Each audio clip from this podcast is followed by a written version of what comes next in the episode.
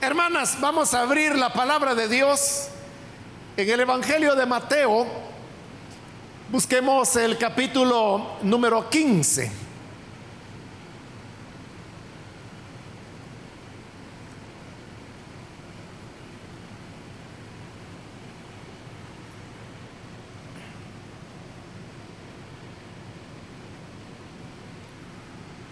Dice entonces la palabra de Dios, Evangelio de Mateo, capítulo 15, versículo 22 en adelante. Y he aquí una mujer cananea que había salido de aquella región, clamaba diciéndole, Señor, Hijo de David, ten misericordia de mí. Mi hija es gravemente atormentada por un demonio. Pero Jesús no le respondió palabra. Entonces, acercándose sus discípulos, le rogaron diciendo, despídela, pues da voces tras nosotros. Él respondiendo dijo, no soy enviado sino a las ovejas perdidas de la casa de Israel. Entonces ella vino y se postró ante él diciendo, Señor, socórreme. Respondiendo él dijo, no está bien tomar el pan de los hijos y echarlo a los perrillos.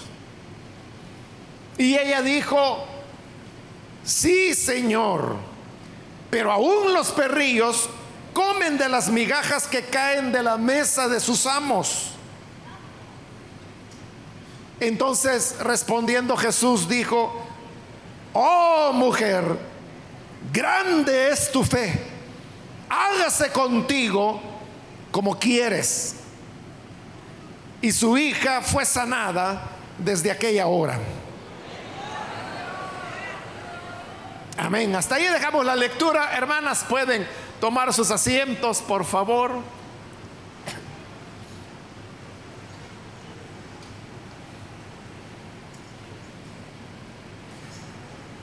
Hemos leído este pasaje del Evangelio de Marcos, que también aparece en el Evangelio, perdón, estamos leyendo de Mateo, y es un relato que también aparece en el Evangelio de Marcos, que nos habla de una ocasión cuando el Señor Jesús quiso alejarse de las personas con un doble propósito. Uno era el de poder tener un poco de descanso al lado de sus discípulos.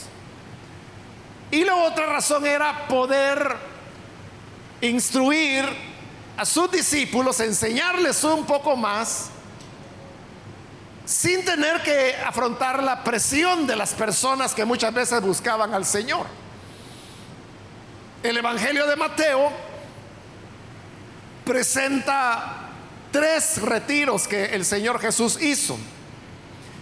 Y cuando digo retiros me estoy refiriendo a eso, que el Señor se alejaba, se retiraba de los lugares poblados, en este caso incluso se alejó de lo que era propiamente el territorio de Israel para ir a tierras gentiles.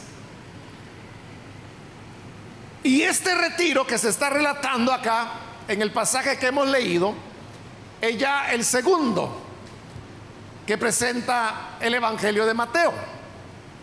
Ahora, como Jesús andaba, según se nos dice acá, por la región de Tiro y de Sidón, que estaba al norte de Israel, pues no es de extrañar que estando en tierra de gentiles apareciera una mujer gentil. Y así comienza el relato diciéndonos que había una mujer que salió de aquella región y que era una mujer cananea.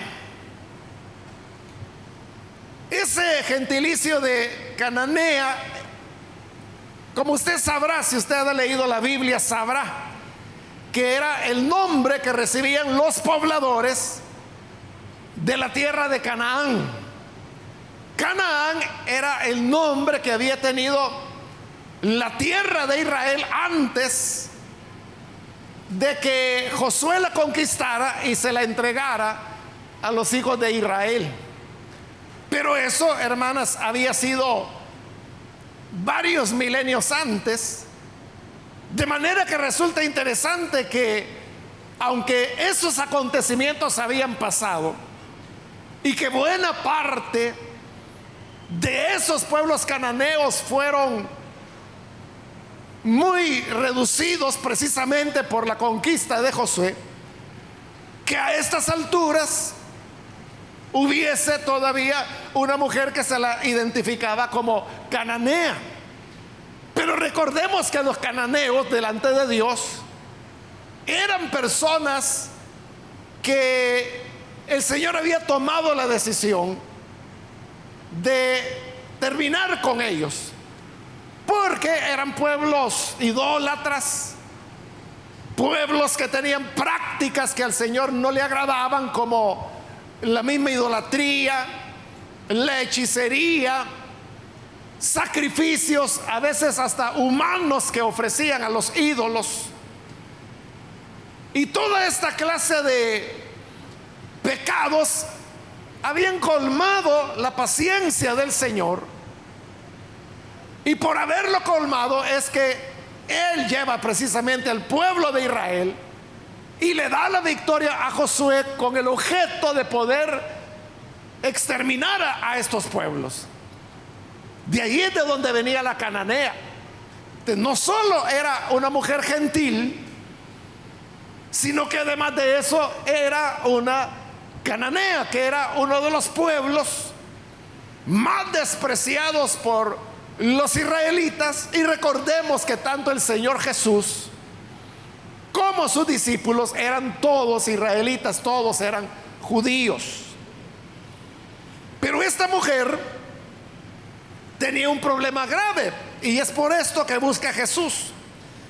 Porque dice que gritaba diciéndole, Señor, hijo de David, ten misericordia de mí. Mi hija es gravemente atormentada por un demonio.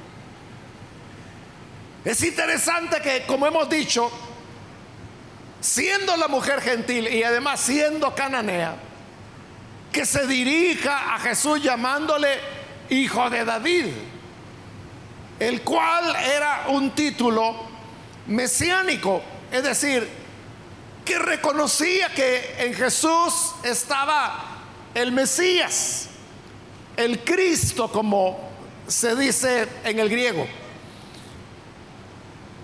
Esta expectativa de que Jesús era el Cristo, los discípulos la creían, los discípulos que andaban con el Señor.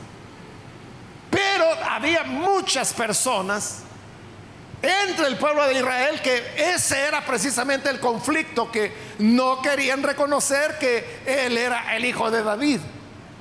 Y por eso digo, sorprende, hermanas, de que una mujer gentil y cananea lo esté reconociendo como hijo de David. ¿Por qué lo llamaba ella así? Este es un tema que uno no puede dar una respuesta porque la Biblia no da más información que la que estamos leyendo. Pero si ella era cananea, entonces no sabía nada acerca de la ley, acerca de Moisés, acerca de lo que los profetas habían anunciado concerniente al hijo de David. De seguro ella no sabía como pagana y como cananea nada del pacto que Dios había hecho con David, el rey David, porque es sobre la base de ese pacto que se esperaba al hijo de David, al Mesías. Pero de alguna manera la mujer lo sabía. Entonces ella lo que está haciendo es que está rogándole al Señor que la ayude, pero lo está haciendo utilizando elementos teológicos, podríamos decir, que eran propios del pueblo de Israel. Este fue uno de los elementos que desagradaron a los discípulos, porque veían a la mujer que era como una usurpadora, que estaba utilizando títulos para el Señor Jesús que no pertenecían a ellos, a los gentiles, sino que eran exclusividad del pueblo de Israel. Pero de alguna manera la mujer había escuchado, y no solo había escuchado, que a Jesús lo reconocían como el hijo de David, también ella había escuchado que Jesús era poderoso, pero también era compasivo. Y que por esa compasión y por ese poder, Él sanaba a los enfermos, Él libertaba a los endemoniados. Y sabiendo que Él tenía poder para echar fuera demonios, ella vio una oportunidad para poder resolver el problema que ella tenía. El problema que la desesperaba. Y lo que la desesperaba es, dice ahí el versículo 22, en palabras de ella, mi hija es gravemente atormentada por un demonio. Ese era el problema, que la mujer tenía una hija. Y esta hija, como ella lo dice, era gravemente atormentada. Esto, hermanos, corresponde a la descripción que el mismo Señor Jesús dio allá en el Evangelio de Juan. Cuando hablando de Satanás, el Señor dijo que lo llamó ladrón y dijo que solo ha venido para matar, para robar y para destruir. Si los, los propósitos de Satanás y de los demonios es solamente el matar, el robar y el destruir. Imagínense lo que representaba para la hija de esta mujer. Era una situación difícil y hermanas, hay ocasiones cuando los embates que vienen a la vida, en este caso era a la familia, una hija, son duros. Y la actividad demoníaca es una actividad cruel, es una actividad despiadada, es una actividad que no tiene contemplación de cosas como por ejemplo edad. El propósito de Satanás y de sus demonios es el de matar, robar, destruir, causar daño. Y eso es lo que ocurría con esta hija de la mujer cananea. Y es que era gravemente atormentada por un demonio. ¿Qué era lo que el demonio hacía? O sea, no lo sabemos, tampoco se nos describe. Pero si el Señor dijo que Satanás solo ha venido para matar, para robar, para destruir, uno puede imaginarse el dolor, lo terrible que era para esta madre ver a su hija gravemente atormentada por un demonio. Quizás le ponía desesperación, quizás era su hija una persona que no podía dormir hacía ya semanas o tal vez meses. Quizás tenía como el caso de aquel otro padre de familia que tenía un hijo también atormentado por un demonio. Y que cuando Jesús le preguntó desde cuándo le ocurre esto, el padre respondió desde que era niño. Por eso le digo que Satanás no tiene contemplación. Él no va a andar respetando al niño o a las niñas por ser niños o niñas. Este hombre le dijo a Jesús desde que era niño, Satanás lo atormenta. Y dijo más el Padre, a veces lo arroja al agua, a veces lo arroja al fuego. ¿Y por qué el demonio hacía esto con el hijo de este hombre? Porque quería matarlo la gente podía decir, ese muchacho está loco porque se quiere suicidar. A veces se arroja al agua porque se quiere ahogar. A veces se tira al fuego porque quiere terminar quemado. Pero no era el muchacho, sino que eran los demonios que estaban atormentándolo gravemente. Posiblemente cosas como esta o parecidas eran las que ocurrían con la hija de la cananea. Había que tener un cuidado constante de ella para que no se hiciera daño. Imagine temas como por ejemplo la alimentación. ¿Cómo se puede alimentar a una hija que está poseída por demonios? ¿Cómo se cuida de ellas? ¿Cómo se cuida de su salud, de su higiene? Todo se complica. La madre solo sabía que esta era su hija y que estaba gravemente atormentada por un demonio. La situación era desesperante porque era algo que no terminaba. Era algo que atormentaba a su hija día y noche, día y noche. Ella no hallaba la manera de solucionar la situación. Había llegado al borde de la desesperación. Porque ¿quién no desespera al sentir la impotencia frente a una situación como esta u otras? en donde uno quisiera hacer algo, donde uno quisiera salir adelante, pero no se puede. Porque no, no hay manera, las posibilidades humanas ahí no tienen entrada, ahí está cerrado. Entonces esta mujer, sabiendo que probablemente no iba a encontrar una ayuda para su hija, deja de lado sus creencias, deja de lado su paganismo. Deja de lado los dioses y las religiones de Canaán. Y va, porque oye que Jesús está cerca y cuando le encuentra le dice, Señor, ten compasión de mí, porque mi hija es gravemente atormentada por un demonio, le expone al Señor su necesidad. Para ella, el hijo de David, como lo llamó, era una esperanza una esperanza de que Él podía ser compasivo, que Él podía ser misericordioso. Ella sabía que Jesús sabía que ella era cananea, que no era de su pueblo ella sabía de que se le notaba que era una cananea, que era una pagana, pero ella decía, he oído que Él no rechaza a nadie, he oído que Él es compasivo y por lo tanto yo voy a ir. Va y se le pide, Señor, hijo de David, ten misericordia de mí, ayúdame, porque mi hija es gravemente atormentada por un demonio. Lo sorprendente es que cuando la mujer le ha hecho este clamor al Señor, dice el versículo 23, pero Jesús no le respondió palabra. Como que si no existía la mujer.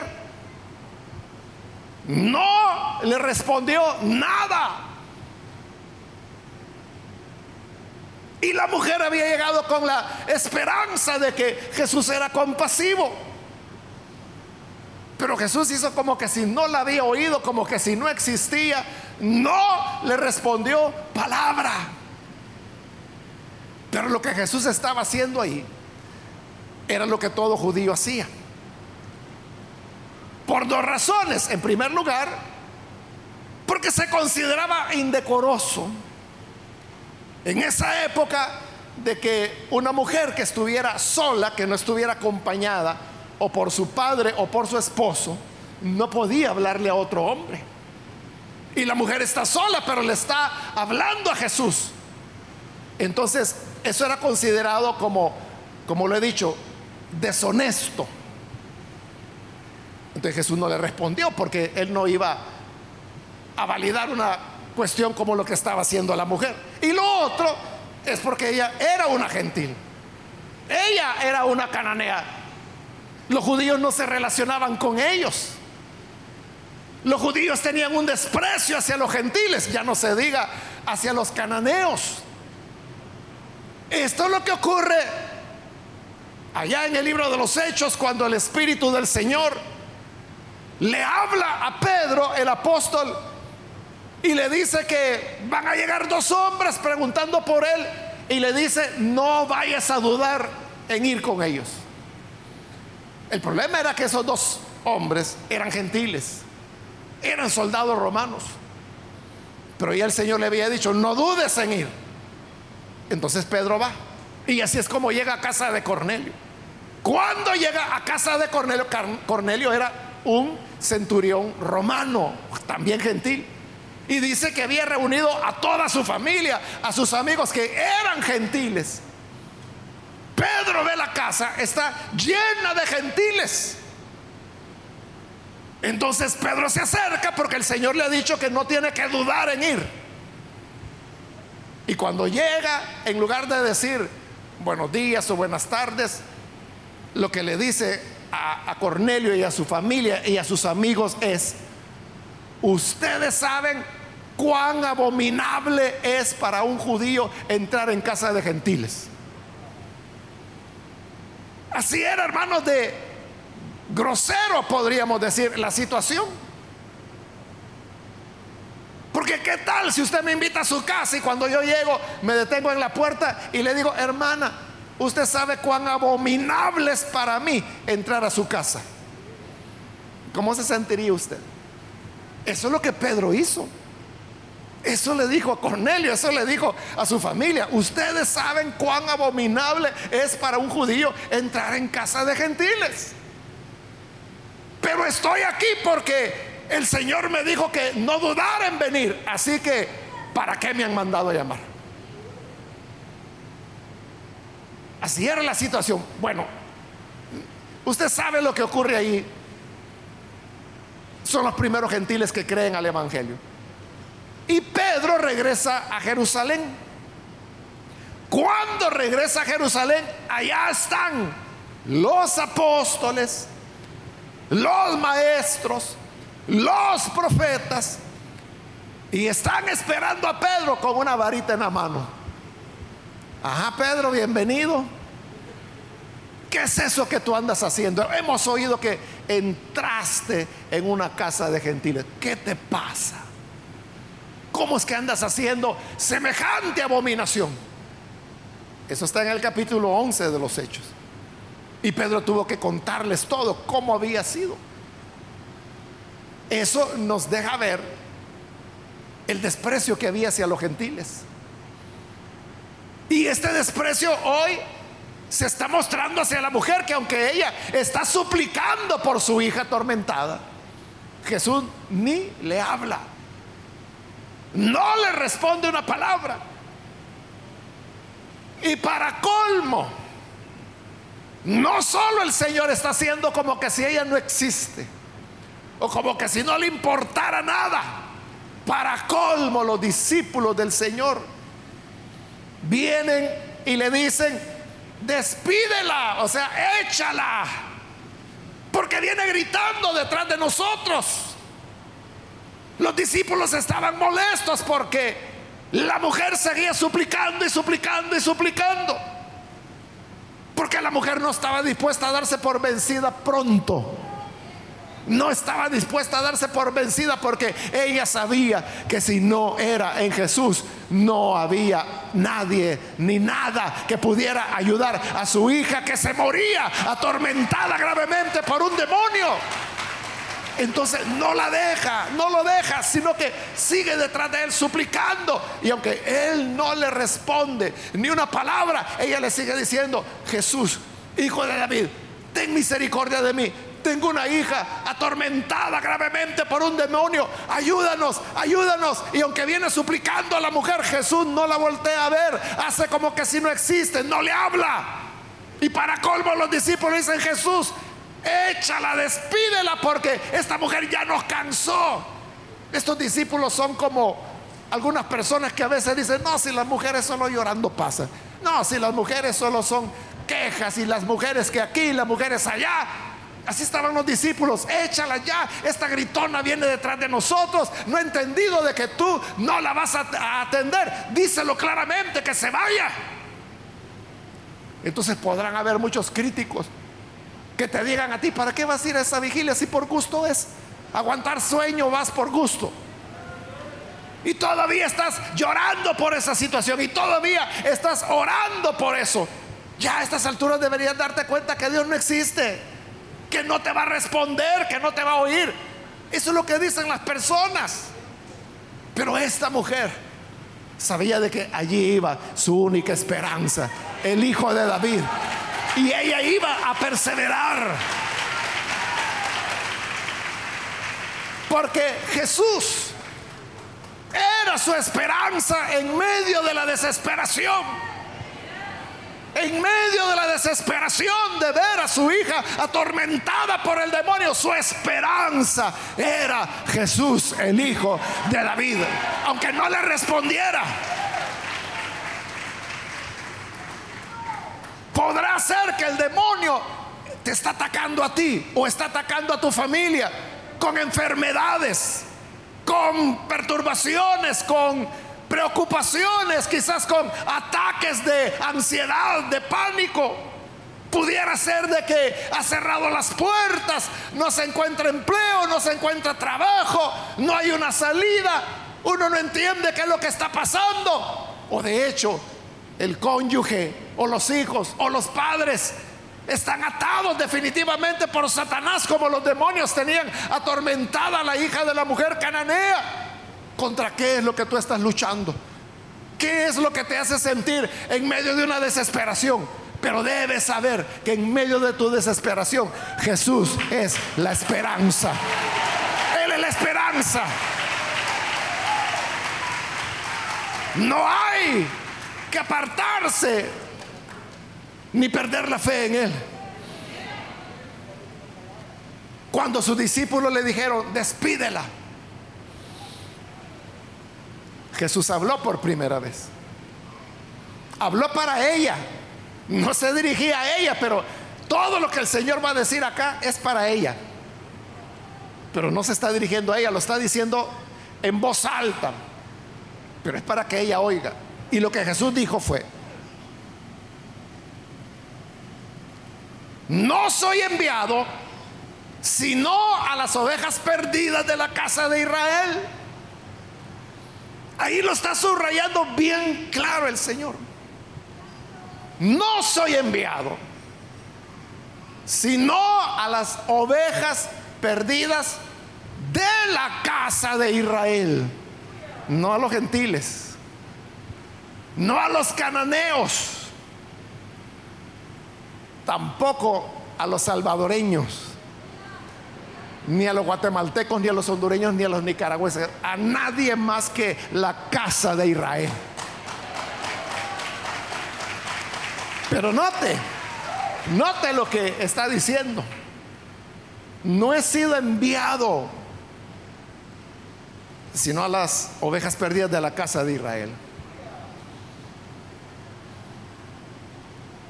¿Y quién fue quien lo envió? Era el Padre quien lo había enviado. Jesús vino a la tierra porque el Padre lo envió, le encomendó una misión. Y ese es el punto. ¿Cuál era la misión? Él lo está diciendo clarito acá. El Padre me envió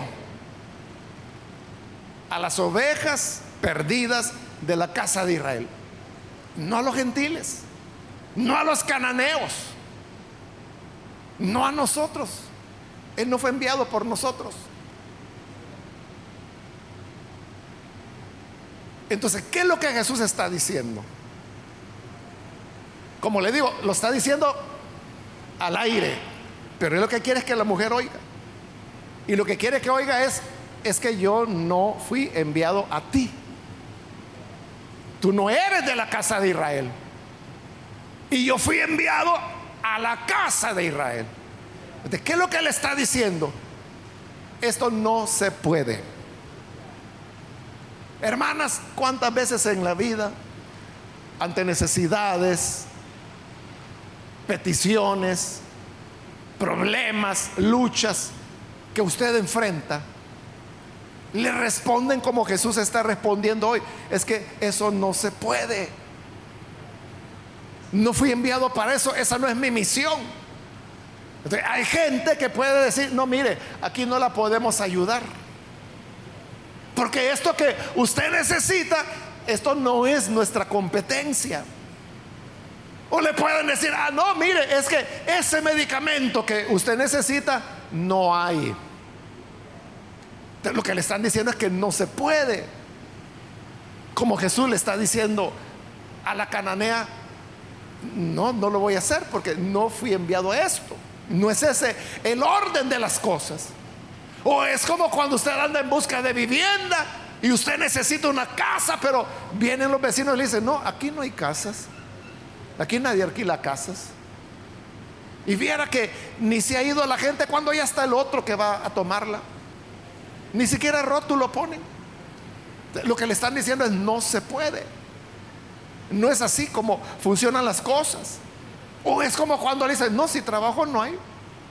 Si usted quiere, deje el currículo, pero trabajo no hay.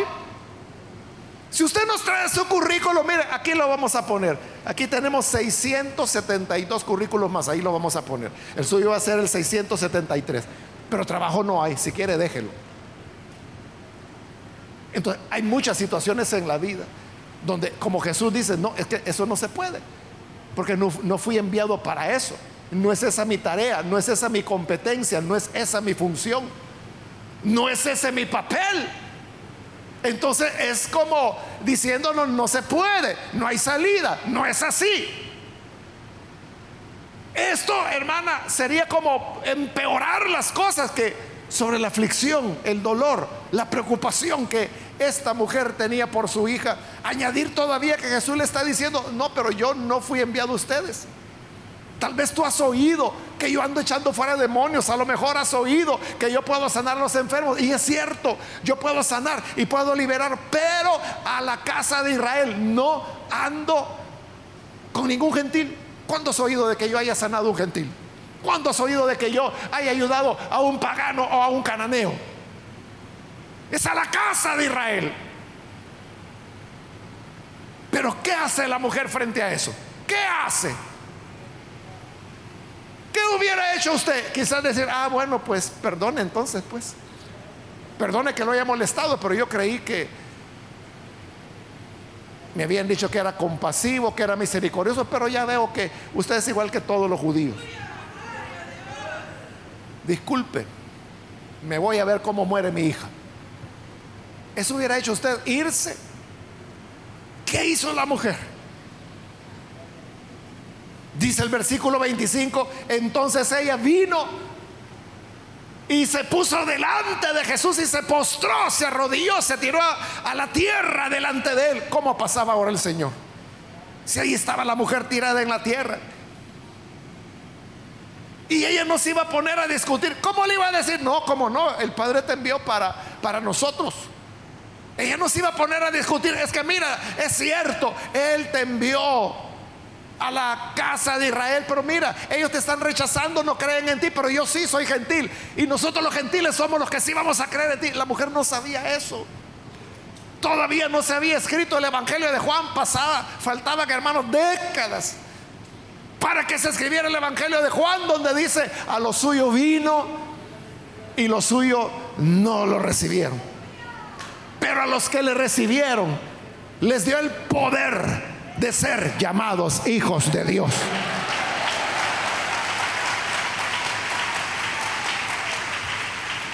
Pero eso ni había ocurrido todavía, ni había sido escrito. Por lo tanto, la mujer, ella no tenía argumentos.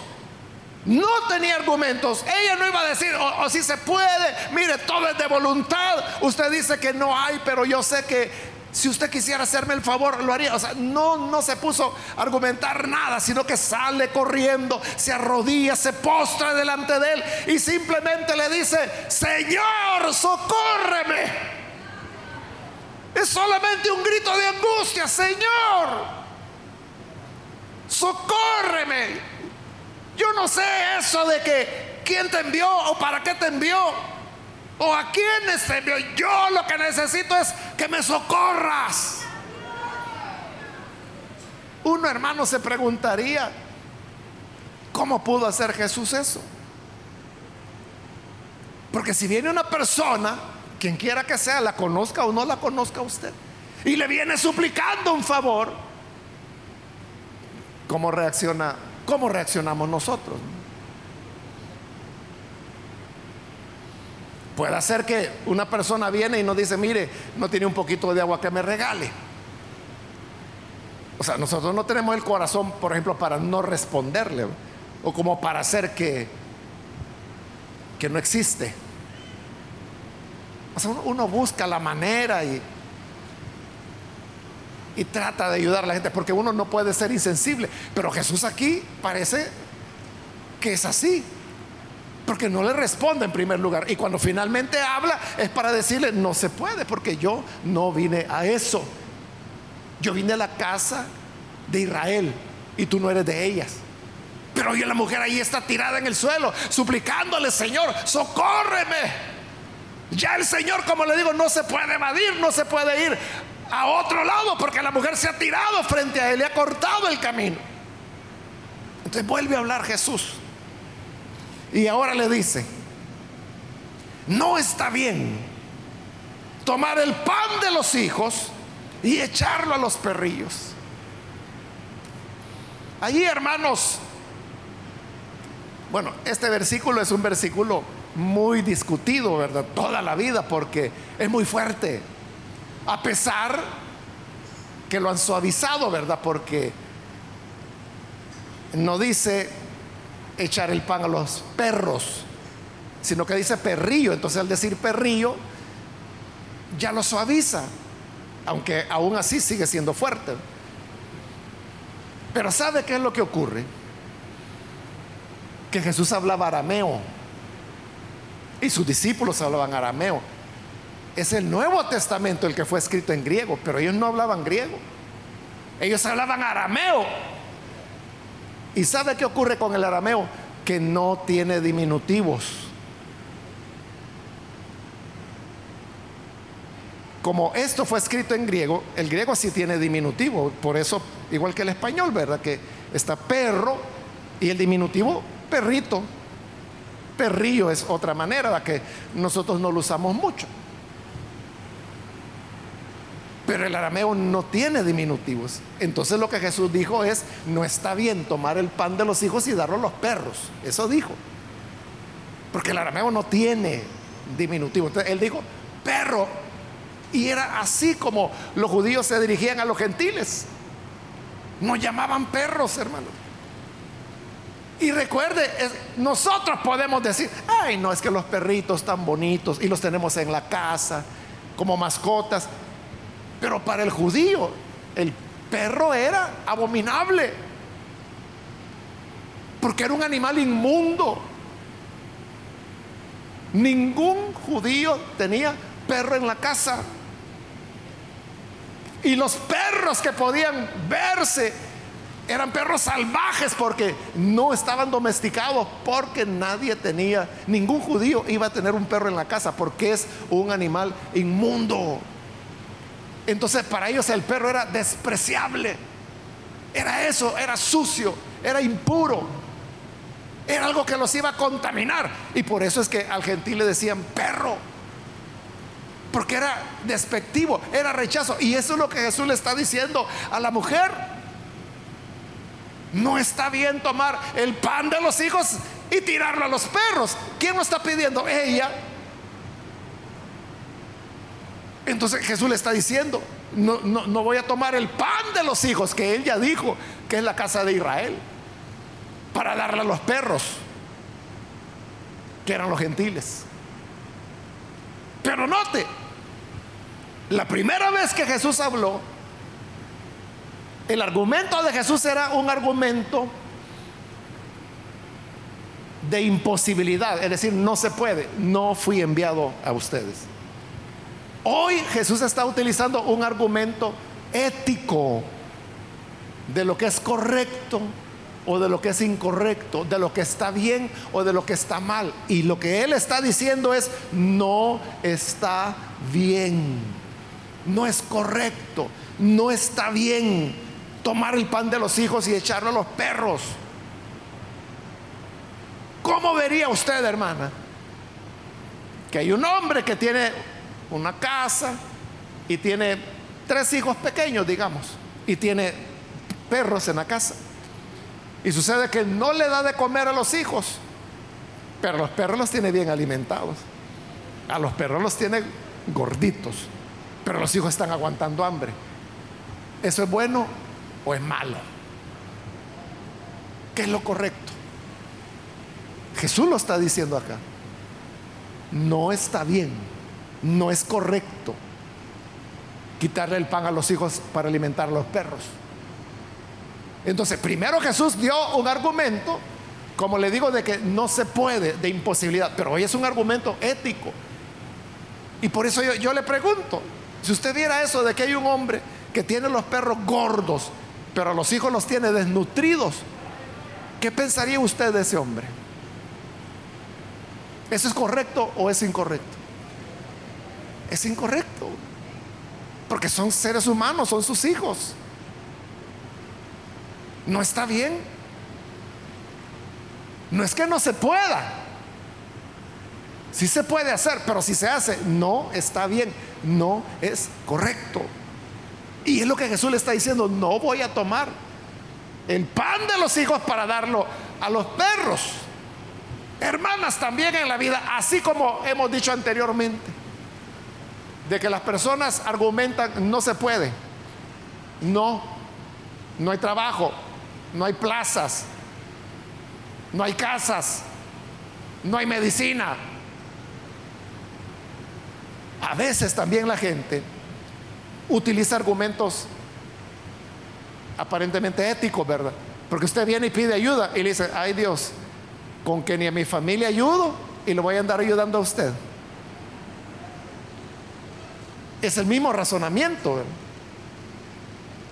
O sea, es correcto que yo ande ayudando a toda la gente, pero no ayudo a mi familia. La carta de Tito habla de eso y dice que aquel que no cuida de su casa, dice, es peor que los incrédulos y ha negado la fe. Entonces no es posible de que yo ande ayudando a todo mundo, pero no ayude a mi familia. Eso es hasta un refrán hay, ¿verdad, hermana? Que usted ya lo estará recordando, el que dice que candil de la calle, oscuridad de la casa. No es correcto. Entonces, a veces la gente dice, ay Dios, con que ni a mi familia he ayudado y ahora voy a andar ayudándole a usted. Es un argumento ético. O tal vez le dicen en el hospital, no, no, mire, si esta medicina hay, pero esta medicina la damos a las personas que tienen más dolor. No, pues sí, pero a mí me duele. Sí, pero usted aguanta, usted está joven. Si uno se pone a pensar, dos personas, dos mujeres, tienen la misma enfermedad. Las dos tienen dolor, pero una tiene el dolor más intenso que la otra. Y la medicina no alcanza para las dos, solo a una. ¿A quién se le da? A la que tiene menos dolor, a la que tiene más dolor. Obviamente. Pero note, eso no es de que no se pueda, sino que es ya un argumento que sí es correcto o incorrecto. Y en ese caso lo correcto es que se le dé a la persona que más está sufriendo. Y por eso le digo, hay ocasiones en la vida que nos chocamos con ese tipo de cosas. Que nos dicen, no, sí hay, pero es para los más necesitados. Es para los que tienen más dolor. Es para los que están más graves. Para usted no. Usted todavía aguanta. Ah, entonces, ¿qué quiere? Que me agrave. Sí, cuando ya esté bien grave, cuando ya no aguanta el dolor, ahí se lo vamos a dar a usted. Entonces uno dice, qué esperanza. Otro tipo de argumento como eso es cuando la gente dice, no, no, señora, sí. Con que ni a mi mamá le hago caso y le voy a hacer caso a usted. Igual, ¿verdad? Tiene razón. O sea, si no le hace caso a la mamá, ¿cómo le va a andar haciendo caso a otra persona? ¿Cuántas veces, hermana, usted no se ha chocado con ese tipo de respuesta o de argumento? O que le dice, si es su hijo, ¿y para qué lo tuvo entonces? Pues, hoy ella anda llorando, pero cuando nació, feliz estaba, ¿verdad? le tiran la culpa a usted. ¿Qué iba a decir la mujer frente a esto? Cuando Jesús le dice, es que no es correcto. Mira mujer, no es que yo no quiera, es que no es correcto que yo tome el pan de los hijos para darlo a los perros. ¿Y qué le responde la mujer? Versículo 27, sí, Señor. Sí, Señor, tiene razón, no es correcto. Pero aún los perros comen de las migajas que caen de la mesa de sus amos. Yo no te estoy diciendo, Señor, que me sientes a la mesa de los hijos. Lo que te estoy diciendo es que si soy perro, déjame como perro estar debajo de la mesa para comer aunque sea una migaja que se le caiga a tus hijos. Eso es lo que yo necesito.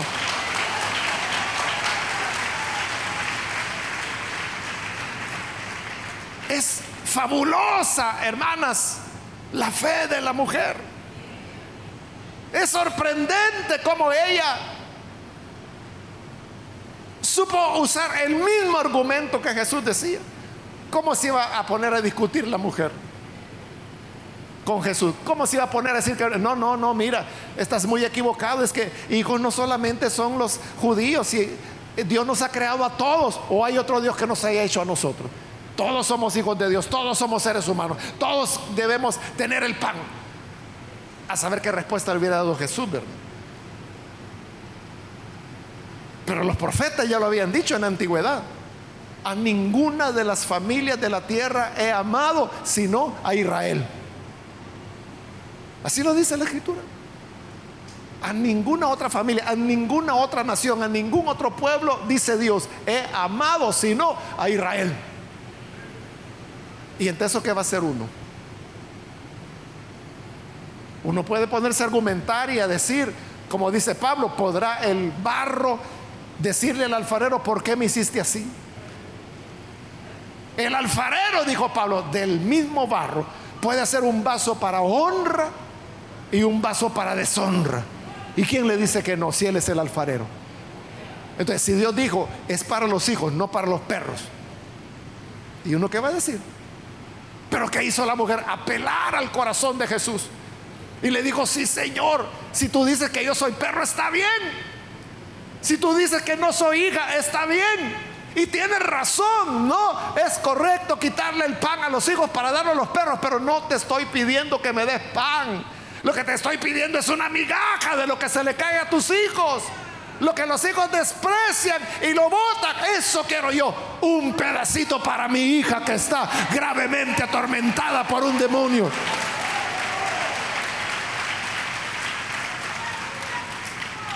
Esa perseverancia, hermanas.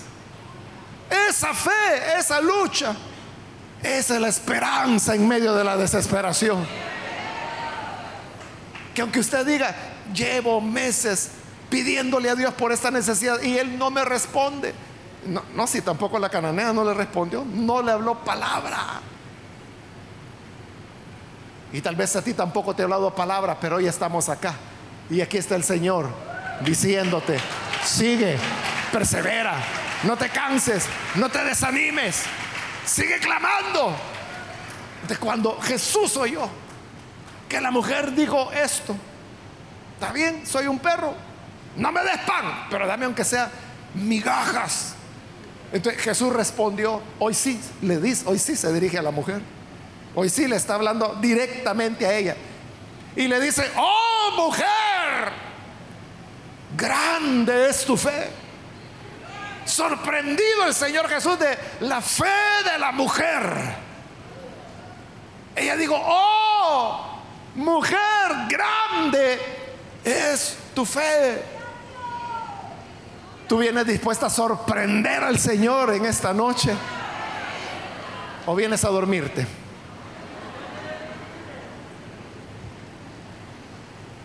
Jesús estaba admirado y le dijo a la mujer, tu fe es tan grande. Alabó la fe de la mujer. Note esto. Jesús nunca, nunca alabó la fe de un judío de nadie de la casa de Israel. Las veces que Jesús alabó la fe eran gentiles. Como Jairo.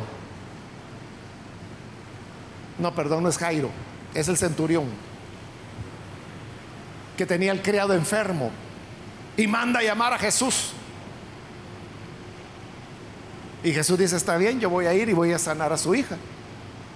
Pero luego el centurión se queda pensando y dice, ¿qué he hecho? ¿Qué, qué hice? Le dije que venir a mi casa. No, no. Y manda a otro y vayan a decirle que, que no, porque no soy digno que entre a mi casa, porque soy gentil. Y van estos y le dice, Señor, Señor, alto, alto. Dice el centurión que ya no vayas, porque dice que él no es digno de que tú entres a su casa. Pero dice que él es militar. Y que como es un oficial militar, él dice que cuando él da una orden, el soldado va y lo hace rápido. Y le dice a uno, haz esto, y va y lo hace. Y le dice al otro, haz esto otro, y va y lo hace. Entonces dice, no es necesario que vayas, solo di la palabra, solo da la orden, y yo sé que mi criado va a sanar.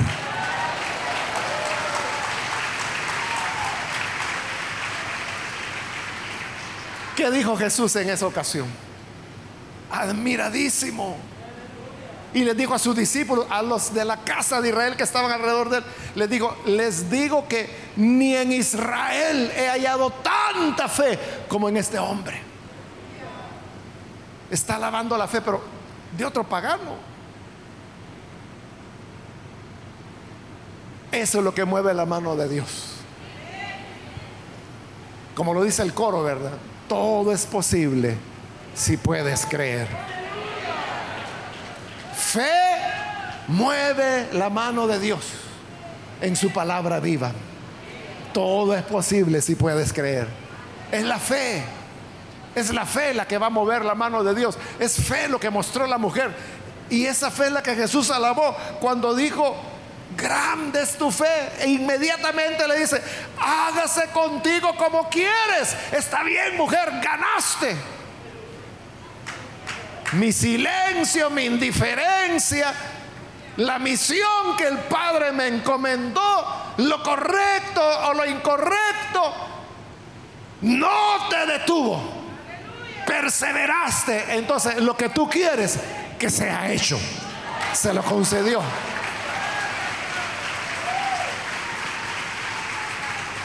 Y termina el relato diciendo que en esa misma hora su hija fue sanada. La mujer es cananea, regresa corriendo a la casa y cuando llega su hija, hola mami, le dice. Ya estaba libre, el demonio había salido de ella. ¿Y cómo logró esto? Manteniendo su esperanza en medio de la desesperación. Hermanas, eso es lo que esta mujer nos enseña. Algunos han dicho que la mujer es una historia que de verdad sucedió, ¿verdad? Pero algunos dicen que la mujer simboliza a la iglesia gentil, es decir, a todos los que no somos de la casa de Israel, pero que creímos en Jesús. Y aunque él dijo, oigan, es que yo no vine por ustedes, a mí el Padre me envió por aquellos. Sí, Señor, pero ya que ellos no te quieren, vente con nosotros. Eso es lo que ocurrió.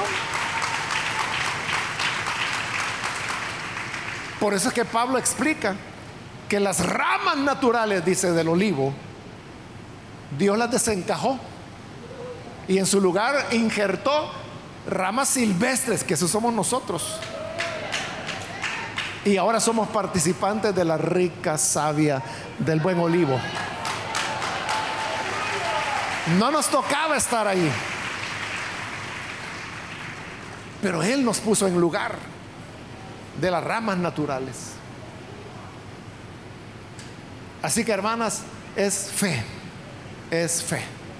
Vamos a cerrar nuestros ojos y vamos a inclinar nuestro rostro. Y antes, hermanas, de orar, yo quiero, como siempre lo hacemos, invitar a aquellas personas que todavía no han recibido al Señor Jesús como Salvador. Usted ha escuchado hoy la palabra de Dios y ha oído que la fe vence los obstáculos. Yo no sé cuál es su necesidad, su petición, no sé qué es lo que la desespera. Pero por este pasaje sí sé que creyendo, teniendo fe en el Señor, podemos encontrar esperanza en Él. Y por eso yo quiero invitar, si hay con nosotros amigos o amigas que no han recibido a Jesús todavía, quizás es primera vez que usted escucha una predicación. O puede ser que ha oído muchas, pero si hoy el Señor está hablando a su corazón, venga para recibir a Jesús. Si usted quiere recibir al Señor, en el lugar donde se encuentra, por favor, póngase en pie en señal que desea recibir a Jesús. Y nosotros vamos a orar por usted para que la gracia del Señor le pueda alcanzar. Aquellas personas que necesitan recibir a Jesús por primera vez, puede ponerse en pie, por favor, y vamos a orar.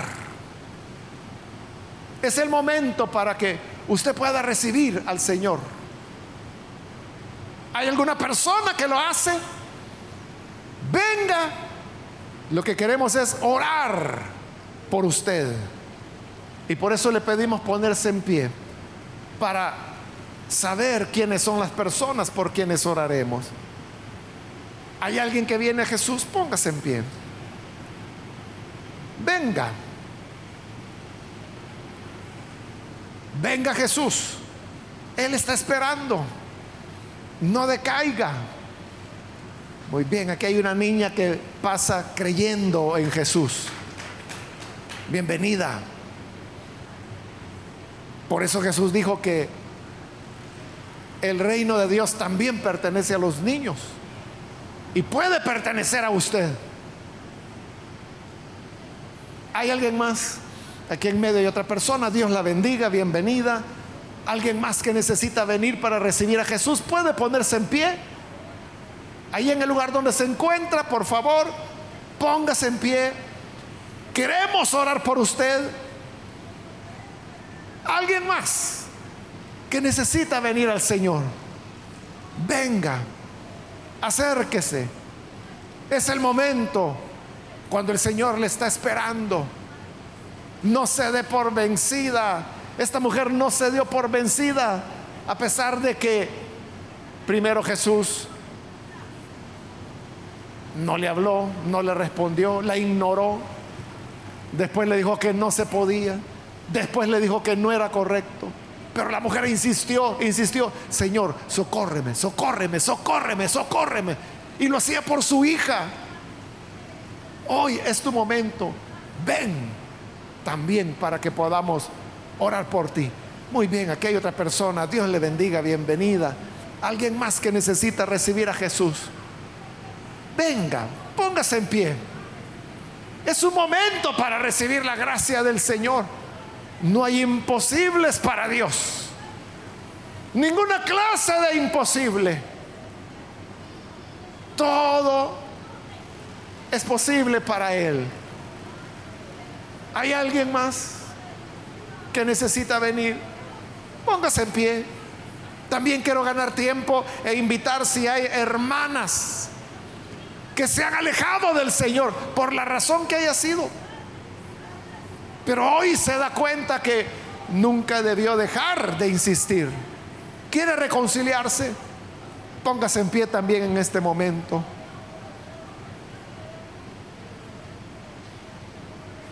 necesita reconciliarse, póngase en pie y vamos a orar por usted. La vamos a incluir en esta oración. Muy bien, aquí hay otra persona, Dios la bendiga, bienvenida. ¿Alguien más que necesita pasar? Puede hacerlo con toda confianza. Acá también hay un niño que pasa, bienvenido, Dios lo bendiga. ¿Alguien más que necesita pasar? ya sea que es primera vez o si se está reconciliando, póngase en pie. Venga, venga. Tan solo queremos orar por usted para que la gracia del Señor le alcance. Muy bien, aquí adelante hay otra persona. Dios la bendiga. Bienvenida a los brazos del Señor.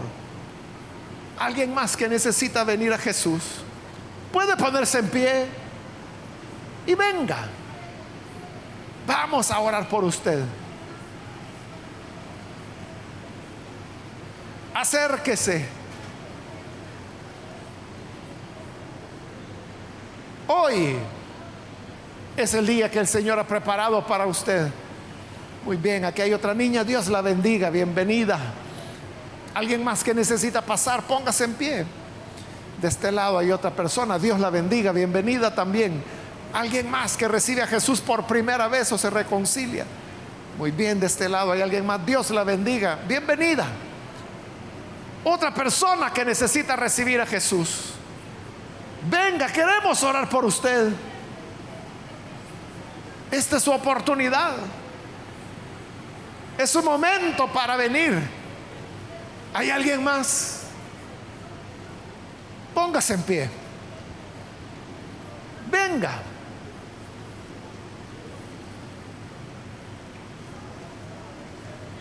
Voy a terminar la invitación. Vamos a orar por estas personas, pero si hay alguien todavía que necesita venir a Jesús, esta es ya la última llamada, aprovechela. Muy bien, aquí hay un joven, bienvenido. Acá hay otra niña más, Dios la bendiga, bienvenida. De este lado hay otra persona, Dios la bendiga, bienvenida. Solo esperamos que lleguen aquí al frente y vamos a orar.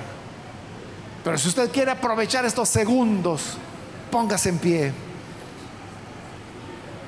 para que también le incluyamos en esta oración.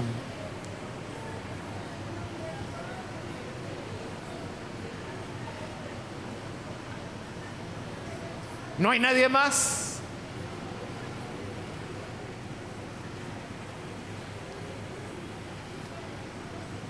A usted que nos ve por televisión le invito para que se una con estas personas que aquí están recibiendo al Señor Jesús. Ore con nosotros y recíbalo usted también. Señor, te damos las gracias por estas personas que están aquí al frente, que han venido para tener un encuentro contigo. Te pedimos por los que están acá, como también aquellos que a través de la televisión, de la radio, del internet, donde quiera que hoy están escuchando y viendo pero que se unen a esta oración. Cámbiale, Señor. Transfórmales. Mira la fe que tienen.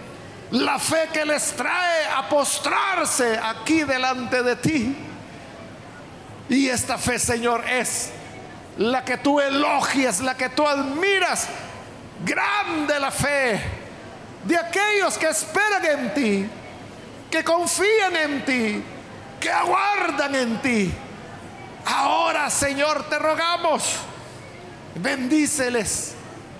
Y también te rogamos por cada hermana que está acá, por cada hermana que ha venido a esta vigilia para que tú les alcances con tu gracia.